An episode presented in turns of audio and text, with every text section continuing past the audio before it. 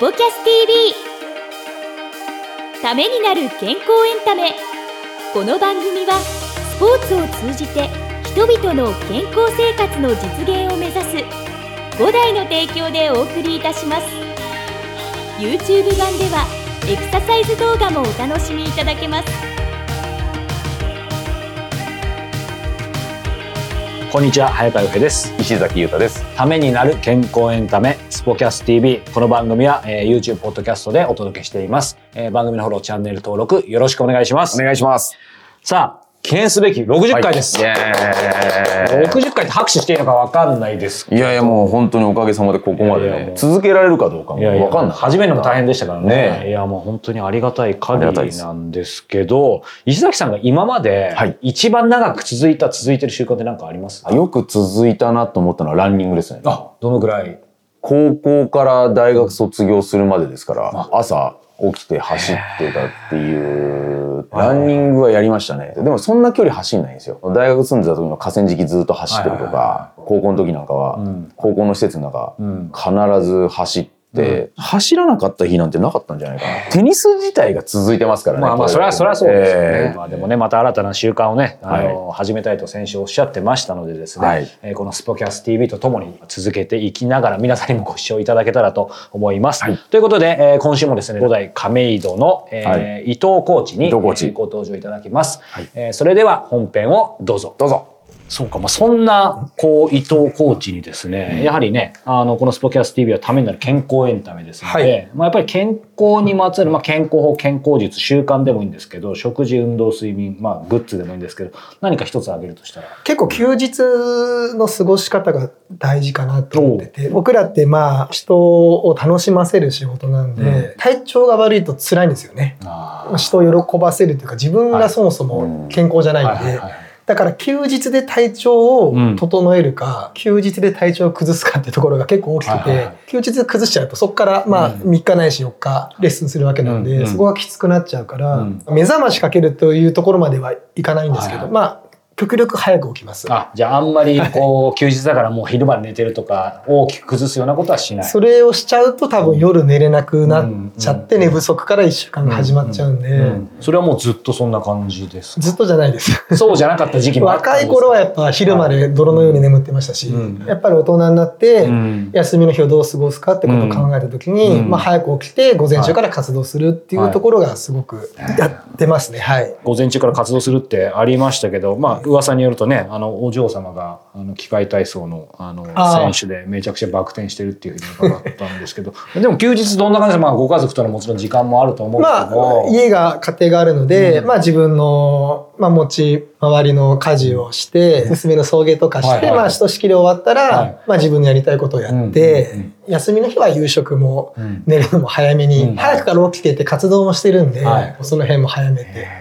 でもなんかやっぱりちゃんと節制されてる感じしますね。もう早くから起きて活動って、まあ確かに活動なんですけど、活動なんですね。やっぱり働くためにというか、もちろん休日ご家族との時間も大事だし、それを満喫するっていうのもあるけど、でも仕事のためのやっぱり準備、休息の日でもあるっていう意識がすごいあるのかなとまあ、その昼まで起きてて、はい、夜寝れなくて、みたいな、その失敗を繰り返してるんで、はい、それでまあちょっとずつ、逆にお酒たくさん飲みたい時は休みの前の日に飲むとか。あお酒飲むのもあるんですね。飲むとしたらまあ休みの前の日とか、はい、はい、休みの日はまあ、いつもより少ないとか。持ち回りの家事だったり、送迎以外の時間にちょっと空いた時間に自分の好きなことをってありますけど、好きなことは、例えば何してるんですか？トレーニングとかですかね。あ、やっぱりもう、なんか基本的にいい意味ですけども、プライベートとお仕事というか、そういう意味での区別あんまりない。今はそのトレーニングが自分自身でやってて、うん、なんか変わるのが楽しいので、うんそれを仕事でもお客さんに同じような喜びを味わってほしいなっていうのがね、まあ、これが自分が今一番ハマってることの一つなんで、はい。そうは言っても、まだ A サイド的なね、A 面的な伊藤コーチしかまだ僕は掘り下げられてないのかなと思うんですけど、ぶれない感じで落ちない感じの伊藤コーチって感じしますけど、そうは言ってもなんかすごいもう怠けたい時とか、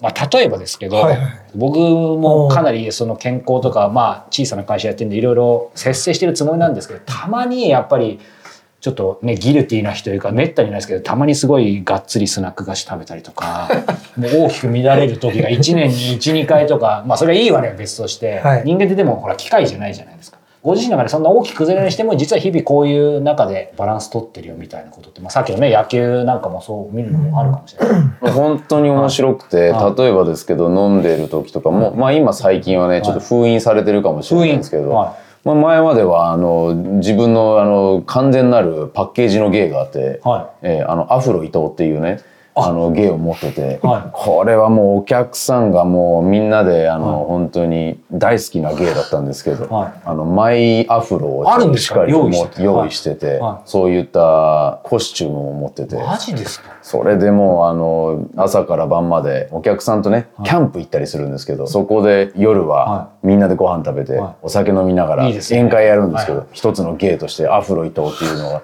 あったんですけどもそういったお客さんを楽しませる。やっぱエンターテイナーですね。エンターテイナーですそういったことは大好きですよね。あそうなんですね。ええ今日はなんかしていただく。今日ね、僕もおかしいなと思って、なんか下アフロが今日ないなと思ってそうで今日アフロどうしちゃったんだろうとか思って今日最初オープニングからこれでアフロが確かに確かに。なんか封印されたんですか？ね。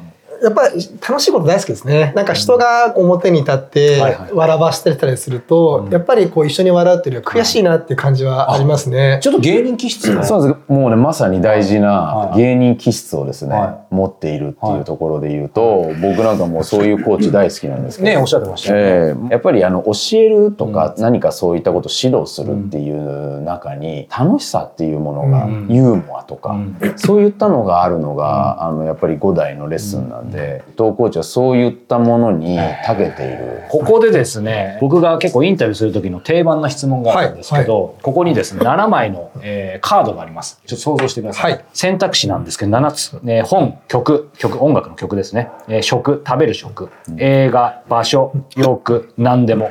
この7つのカードが今手元にあるとしたら、人生において伊藤コーチ、一つ大切なものを選ぶとしたら何でしょ場所ですかね。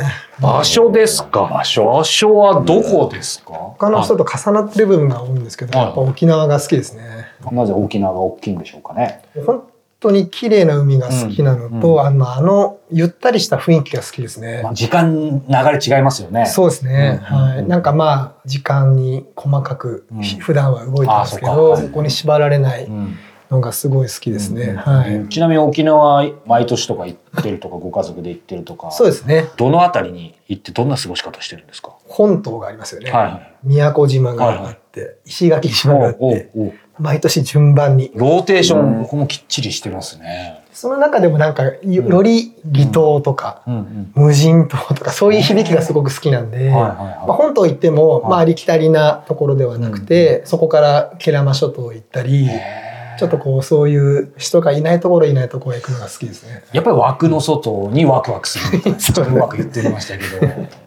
まあちょっと今座布団はまだまだまだ、この辺はね、結構厳しいんですけど、そうか。僕は、あの、本島でいつもあの家族で、名護のあたりの、あの、はい。カルチャーリゾートっていうところが好きで、えー。よくそこは行ってすごい非常に過ごしやすいんですけど、でもなんか今のね、伊藤コーチからすると安定志向みたいなところなんで、伊藤コーチはそうするともうちょい突っ込みますけど、まあ離島とかもそうですけど、ヤンバル感満載みたいなところに泊まったりするんですか？本当に海が綺麗なところなんで、この前行ったのがうん、波照間島。どんな感じなんですか？石垣島から船で、まあ、1時間半ぐらいかけて。行ってあ結構あるんですね。はい、友人島の最南端行ったんですけども、はいはい。すごいそういうできるだけ遠くへ遠くへみたいなところが、はい。西表島行ったことあります？はないです。あ僕西表島でなんかあのう牛のあの引っ張るのでなんかすごい沼地を渡るみたいなのとかやったんですけど波照間だとどんなことを楽しめるんですか？いやなんもないですよ。まあそれを楽しむのか。なんもないです。ね逆に。でも星ですかね一番有名なのは。南十字星がはい唯一見える場所みたいなんですけど、え石崎さん沖縄とかは？沖縄何回もありますよ。あ石崎さん沖縄行ったらどんな過ごし方なんですか？海がねやっぱり一番綺麗なんで、うん。船乗ってね、はい。東京では味わえない魚とか、ね魚介類とかいるんで、あ石崎さん釣りもね釣りとかね、昔はやってましたけど、竹富島とかね。ああいいですね。ねまあ、さっきもねあの早川さんおっしゃってましたけど水牛でね、引っ張られて、はいそういったところを渡ってっていうところで言うと、関東じゃ感じられないものとかね、うん。やっぱそういった場所ですよねまさにね。結構い。つもシュノーケルして満足してたん。ですけど、まあ、他のスタッフがダイビングやるって言っててでダイビングにやるともう全然世界が違うっていうので、はい。はい次はダイビングやりたいなと思ってますね。すうんごい。父が、あの、ダイビングやってたんで、えー、そう、結構いろんなところ潜りに行ってて、で、それこそシュノーケリングまずやってみないみたいに言われて、うん一回それこそ西表行った時か、うん。名護行った時か、あの、海でね、まあ僕結構水泳はでできたので、まあ大丈夫だろうと思ったら、シュノーケルも怖いっすね。いわゆる普通の海とプール、当たり前全く違うじゃないですか。うんはい。結構なんか僕だけそのシュノーケリングで周りおおばちゃまたちいっぱいでなんかワイワイしててなんか一人だけもう怖くてはうん入れなくてみんなどんどん潜ってって全然大丈夫でした？なんか急になんか深くなったりとか、急になんか冷たい水が来た時とかちょっと怖いなと思ったことはありますけど、僕伊崎さん全然大丈夫まあ確かに潜るって難しいんですよ。思ってるより難しいですよね難しいんですよ。そうそうそう。あとね、ボンベつけてるのと、あとは普通のこれだけつけてるのでうんわけが違うんで、異空間。あれね、またね、景色が透き通ってるのとか、うんあと、見えると見えないでねはいはい、全然違ってくるんですよね。その恐怖感っていうのがね。まあでもだからこそねなんかそこで見えるものはまた美しいのかなっていうのはねそうですうね。ん最後に伺いたいんですけど僕もそうですしこれ見てる方もやっぱテニス興味ありつつもなかなか一歩踏み出せないみたいな方とか、はいまあ、あとねあのかつてあのちょっとしばらくやってたんだけどちょっとやっぱお休みしちゃったりとかそれこそ怪我したりとかで、はいはいちょっと一歩、ね、離れちゃった方もいると思うんですけど、まあ、それぞれちょっと意味合いは違いますけどそういった方になんかねワクワクをよく知ってる伊藤コーチから何か一言やっぱ一歩踏み出すための何か一言いただけたら嬉しいなと思うんですけど。そうですね、僕は 何でもやってみる性格なんで、やった時に恥ずかしいとかがあるうんんですかね。なんか、そのはい。僕の話になっちゃいますけど、テニス自体は興味あるんですけど、一人でコーチに習うのはいいんですけど、なんかその周りの方たちと、こう話したりするの、こういう仕事してないから実は結構苦手で、コミュニティとかで逆に大丈夫かなみたいな。そういう人には。でもそういう方もいね、楽しんでる方いますよね。仕事でもないし、うん学校でもないので、失敗しても、うんそこからちょっとまた違う場所探せますし、うん。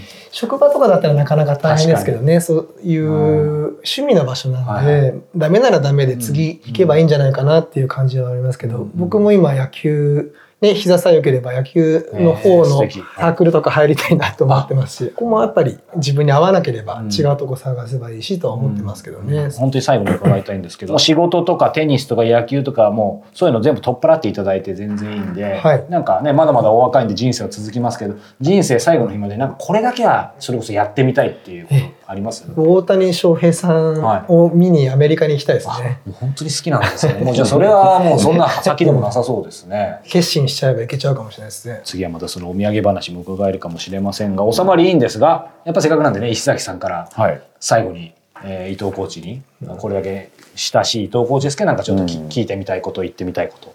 今本当に、うん。あの伊藤コーチがチャレンジしているうん。新しいはいはいステージ、うん。いわゆるあのテニスコート上でテニスをね今教えるのではなくて、痛みを抱えている人がどれだけ長くテニスをできるようになるかまたテニスを楽しめるかっていうところに、そこのサポートをするっていうところに今チャレンジしてくれているのでで今ね本当に亀戸でお客さんついてきてるんですよ。えーすごい。今日のお話の中にもねありましたけどテニス道具扱うスポーツで痛みをやっぱり生じてしまう。でそういったところになってくると楽しめなくなってきちゃうんですよね、テニスやりたいんだけど痛みがありながらやるっていうとこれほど辛いものはないと、で伊藤コーチがねそういった経験をした上でのやっぱそういった人たちを少なくしたいっていうところでの取り組みなんで、僕はここはね非常に大事なところだと思ってるんで必ずちょっとそこの分野は、うん。あの僕はもう成功してもらいたい。ですね、うん。楽しみですね。そちらも期待させていただいております。ありがとうございます。といます。ということで今回はですね、えー五代亀戸の、えー伊藤昭房コーチにお越しいただきました。伊藤コーチありがとうございましたありがとうございました。ありがとうございました。さあエンディングのお時間ですが、はい。ではちょっとあの意地悪していいですか？どうぞ。石崎さんに。どうぞっていうのもあれだけど。石崎さんにこうね、ええ。ちょうど1年ぐらい前にやっぱりあの英語あ英語ね。英語ね、はい。そうちょっとどうどうします？みたいなええ。ちょっと話をしてたと思うんですけど、ええ。その後いいかがですか？まあ No problem ですよね本当に。ね No problem って問題ないってことだから。問題ない。あじゃあ続いなんか初めて続いてる。続いてる。っていやもうね全くもって、はい。はい。そのスピーキングっていうところはやっぱり続けられてないですよね、うんうん単語はは一生懸命コツコツ。コツコツあこんな意味があるんだっていう調べて、うん。あこういう意味だったんだっていうことは時々やってます、で文法も全く勉強してないし、はいはいはであとはポッドキャストでうん。英会話のうん。流れてるので好きな番組があるんですあ、よ。何ですか？ハッパ英会話っていう。知らない。あ、でも結構有名なのかな。日本語ですごい流暢に喋ってくれるはい。ネイティブの,、あー結あのアメリカの方かな、うんうん。があのハッパ英会話っていうのをやっていてそれは好きであのずっと聞き流してる。でも全然わかんない。いや、でもね。いや、でも聞き流すの大事じゃないですか。いや、ポッドキャストはうんもう本当にその英会話のやつだけはずっと聞いてますね。で、ああ、そういった意味なんだっていうのがあって、そういうのやってますけど、毎日ではないです。えでもね、ちゃんと続けてるの No problem っていえうね。 No problem、それしか出てこないいやいや、そうあそれが英語の話だったんですね。そうか、今気づきましたけど。はい、ということで、でもね、ちゃんと続けてらっしゃるということでね、またそのうちね、ゲストでここにね、あの海外の方も出てくる。怖いですね。かもしれません。僕ずーっとこうやってニコニコしながら いや、それも、やんなきゃいけない。それも大事。最初のハグとかね、握手だけすごいノリがいいみたいな、ね。もうそこまでは全然大丈夫ですね。はいえまあじゃあその辺、もうね、早川さんに追いつけ、頑張ります追いつかなきゃいけない、はいなかなかしいないや僕も全然ですけど、はい、頑張りたいと思います。ということで、えー今週もご視聴いただいてありがとうございました。また来週もお目にお耳にかかりましょう。それでは。それでは。この番組は提供5大グループプロデュースキクタスでお届けいたしました。